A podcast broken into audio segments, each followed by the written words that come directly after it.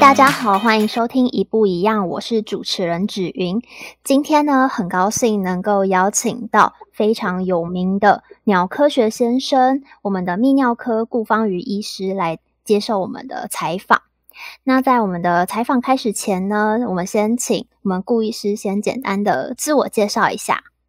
好，各位听众，大家好，我是那个鸟科学先生，泌尿科顾芳瑜医师。这样，那我之前是我在那个北医的附设医院担任泌尿科主治医师，那之后也有有会出来自己创业开个诊所这样子，然后就直接叫我的顾芳瑜泌尿科诊所这样。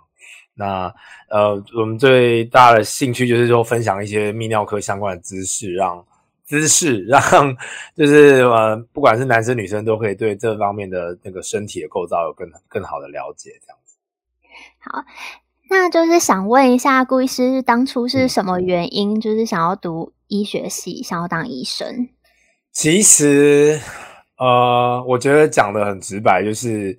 这个东西，其其实坦白说，因为我家里都是医生嘛，就是我我爸妈是牙科医生，然后呃，我阿公是医生，我阿妈也是牙科，日据时代的牙科医生这样子，所以然后我阿宙也是医生，也是日据时代医生，然后我们就变成是我有点是家族压力，就是大家都说，我从小就跟你说，你就是要当医生这样子。那呃。我其实，在高中的时候也是有点想说，哎，我真的很想当医生嘛。其实我那时候也没有，因为我觉得大部分台湾人在高中的时候，其实你不会，你没有那么多的机会去探索你真的兴趣是什么，所以呃也是有点懵懂啊。就反正家人就一直每天从小到大都跟你说，你就要当医生，我就哦好，反正反正也考上了，然后就就就直接继续去做。那但是可是后来念了医学系之后，我才开始就是思索说，哦，我为什么要当医生？这这个东西到底我我有没有兴趣？我到底适不适合？那也刚好算是蛮幸运的，就其实还就是在这个体制之下，我还可以适应，还可以生存这样子。那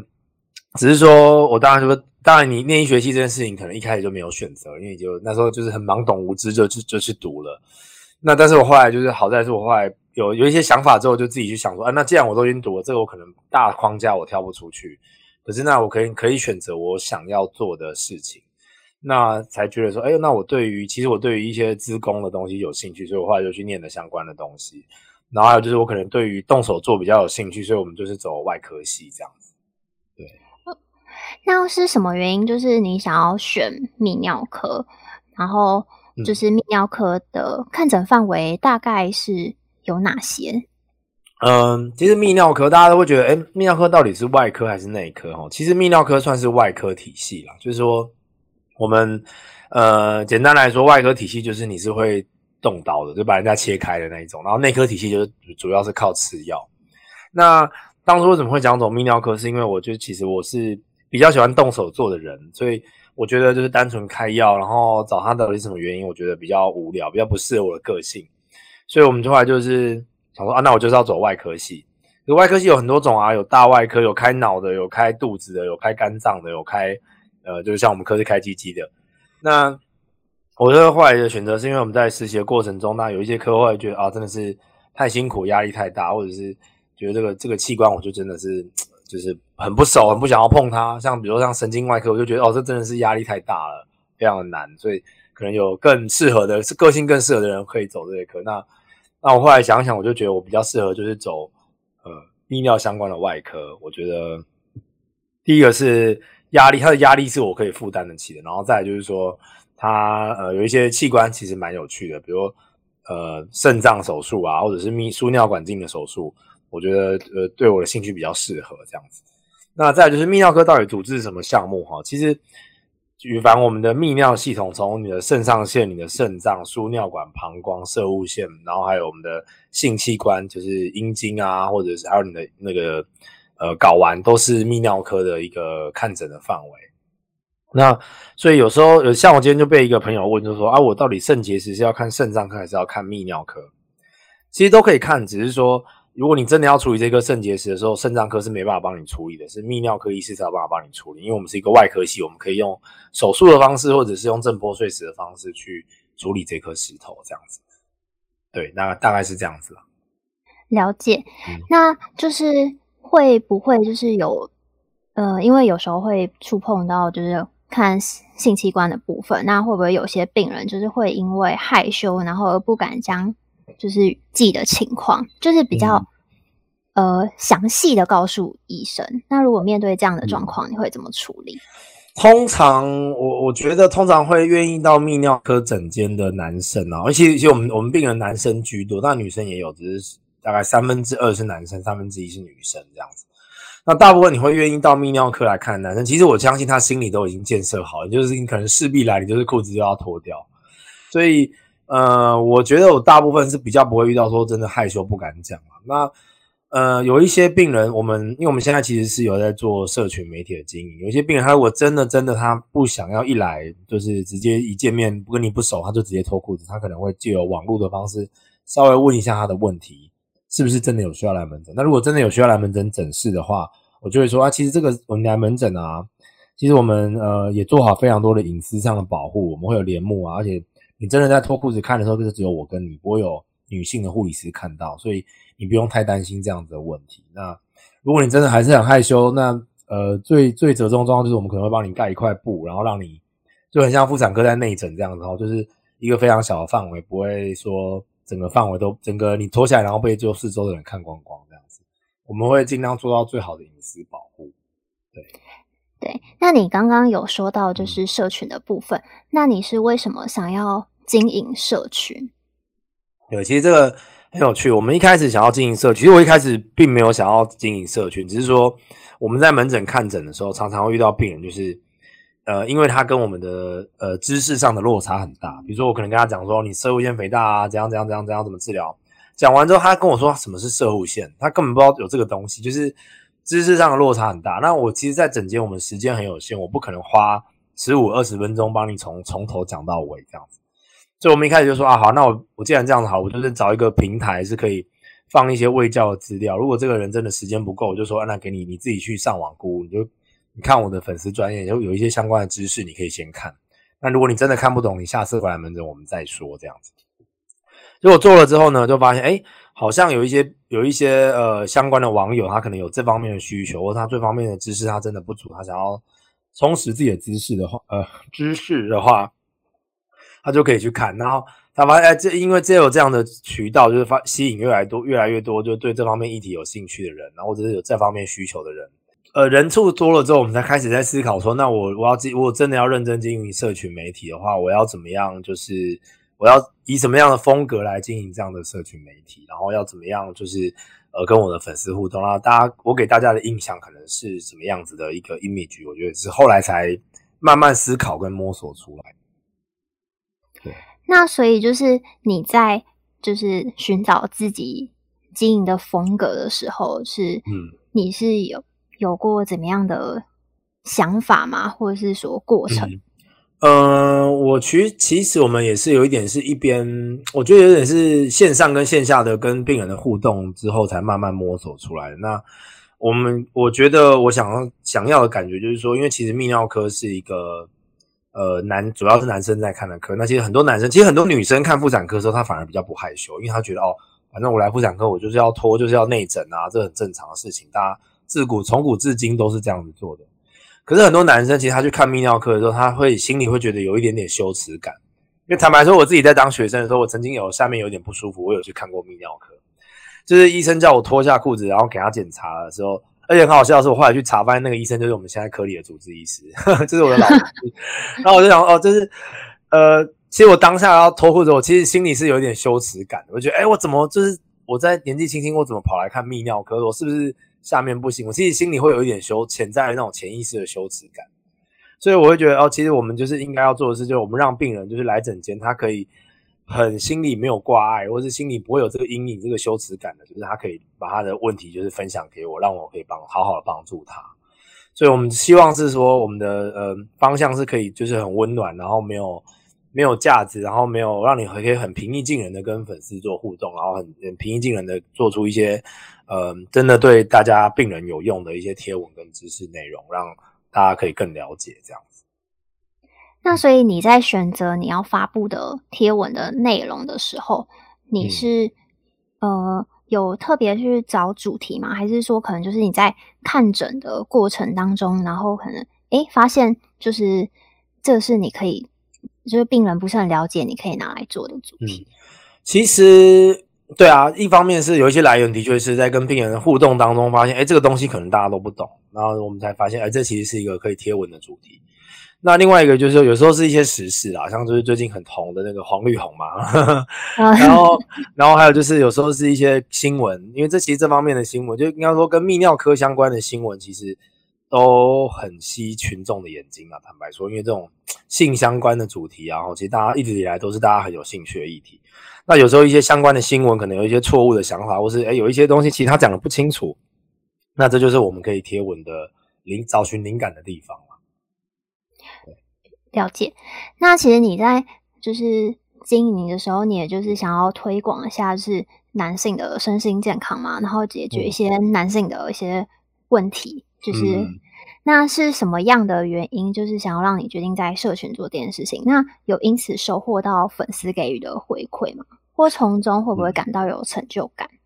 呃，我觉得粉丝给我们回馈蛮多的啦，就是呃，而且很多粉丝是后来有来看病，所以 我就会说，哦，就会说，啊，他来就说，哎、我是你的粉丝，我加你 IG 的，然后就觉得，哦，还蛮开心的，就是我的，就是原来我真的是有粉丝存在，我这不是一个，因为其实如果你没有看到这个粉丝，其实这个粉丝对一个社群经营者来说，就只是一个数字而已，就只会看，哦，我今天就是粉粉丝又粉丝又增长多少这样子。那但是我们现在就是说。呃，这些粉丝有时候真的是会来看病，就是哦，原来他是一个活生生的人，而且他真的有因为他看了你的贴文，他知道他自己可能是有问题，他来来求诊，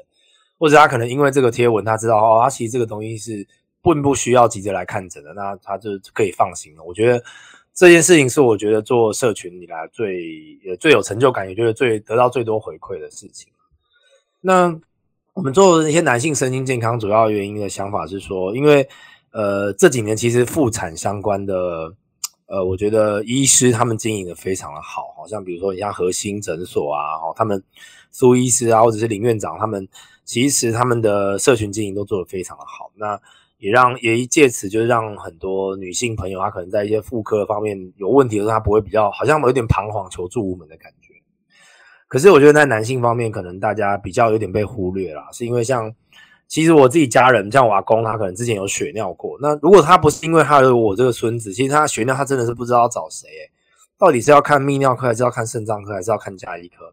其实很多人是会有点彷徨的。那有一些男性朋友，他更甚至因为，因为比如说男生，他其实不太不会那么轻易的说出口去求助，去求助任何人。所以有时候遇到这个问题，他可能就那就算了，反正可能今天血尿，明天就好了，就当成就当没事这样子。反而会因为这样子，就是让他的呃病情没有提早的发现，所以我觉得能够让就是男生就是把他自己的问题，就是呃很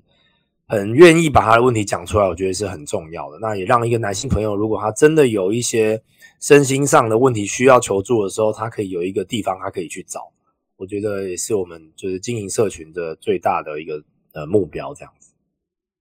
那就是医生的工作其实也是蛮忙的。那你就是如何在工作还有经营社群之间取得平衡？我觉得蛮难的。坦白说，我我也不敢说我现在真的很取得平衡啦。就是我们呃，主要我觉得最重要的方式是说要有一个人跟你一起奋斗啦。那我其实我就是我太太，就是也是一个很好的贤内助，然后。他愿意帮我分担一些社群经营上的事情，比如说图文的部分，他可能可以帮忙做啊，或者是有时候他可以帮我找到找到一些灵感啊，比如说他跟我说，哎，PPT 上有一个什么文，就是是很适合我们可以回的，那我们就哦就发现有这些灵感。那以以这样子工作分配的方式，你就会让你比较不会花太多时间在找寻灵感跟制作贴文上面，那你可以把你的原本的分内的工作跟你的社群经营可以做一个平衡。但坦白说，其实很难啦，因为，呃，我自己在做，因为我最近真的那个年底了，医疗业务比较忙哦，所以就是社群这边就是会比较，就是有点挤不出时间来。那我觉得这是一个可能要花一辈子在追求的问题，然后就是你到底要怎么样取得很好的平。那就是因为你的社群内容是在卫教泌尿科的问题，嗯、那就是你有就是制作一些影片，就是上传 YT、嗯。那有没有就遇过，就是可能因为讲的内容，然后上传影片的时候被黄标，或者是就是民众其实对于性器官的讨论不够开放，而就面临挫折，反而没有达到卫教的成效？嗯。应该说，因为我在 YouTube 其实做的不多，因为 YouTube 真的是耗更比相对于 IG 或 Facebook 来说是更耗时啦，就是更耗时，而且成本更高。所以，我们 YouTube 其实很少，就是都是我们有尝试做个几集而已。那呃，因为现在时间的关系，暂时有暂停，但是之后可能会再放上去更多。但是，因为我目前放了几个都还好，没有被黄标。那民众的反应，我是觉得还 OK 啦。那但说实在的，其实因为我们本业不是在做社群经营，所以呃，我个人没有很在乎啦。就是如果说他没有，就是没有哦，没有引起很大回响，没有就是爆红，我觉得我也不是很在乎啦。因为其实这不是我们的目的，我们只是希望说，我们提供这个平台，让有在使用这个平台，或是他有需要的人，他可以去搜寻这个平台而找到这个内容。所以我觉得未教成效，我是觉得还好。那我。我觉得真的比较挫折的是说，有时候在 Facebook 或是 IG，你知道最近就是言论审查越来越严重啊，就是有随时会被人家阻的现象啊。就是我们就有遇过，就是那个贴文明明就也没有什么色情的内容，然后可能只是某提到某个性器官，要提到什么鸡鸡啊这种这种字，然后就被被 Facebook 遮掉，然后 Facebook 也不给我们审查，也不给我们就是争那个申论申复的机会。所以我觉得有时候就觉得对这种社群平台其实有点失望。我反而不是对民众失望，我对这个平台的经营非常失望。那但这个也是没办法，就是寄人篱下，就是你也只能这样，也只能摸着鼻子就就这样子而已。对啊，那就是你在经营社群这样子，嗯、听起来就是可能就是偏就是呃比较算佛系经营啊，毕竟这也不是你的主业。嗯、那就是在这过程当中有没有想要放弃过？嗯，曾经有一度会觉得，好像到底为什么要经营啊？因为其实我们那时候在做，刚开始在做，应该说做到中期的时候，因为一开始都很热血，满腔热血的，然后到中间的时候会觉得有点怀疑自己，就是说我做了这么多，然后好像也没有民众就是真的有，比如真的看到这个贴文，他是有需要跑来给我看，或者是说他可能真的有因为这个就是改变他什么事情，因为那个时候就是一方面心里很累，一方面就是你可能也没有收到很多的回馈。那那时候也觉的确是有想说，那我是不是根本这个经营根本就跟我的本业其实没有太可能搭不上关系，没有我们一开始想的这么美好，那是不是干脆不要做了？我们就是做好本业就好了。但是后来有撑过一段时间之后，后来慢慢有病人因为这个社群经营而来给我看，然后才知道，才得到一些回馈，我才觉得说，哦，做这件事情是真的有意义的。所以也是好在有度过那个时刻啦，然后我们才可以继续一一直下去，直到今天这样。那这一次非常感谢鸟科学先生顾芳瑜医师接受我们的专访，让我们能够更了解泌尿科的相关知识，以及顾医师在社群经营的历程。那如果听众朋友想要了解更多关于泌尿科的知识，记得追踪鸟科学先生的 IG。那今天的节目就到这里，我们下次见，拜拜。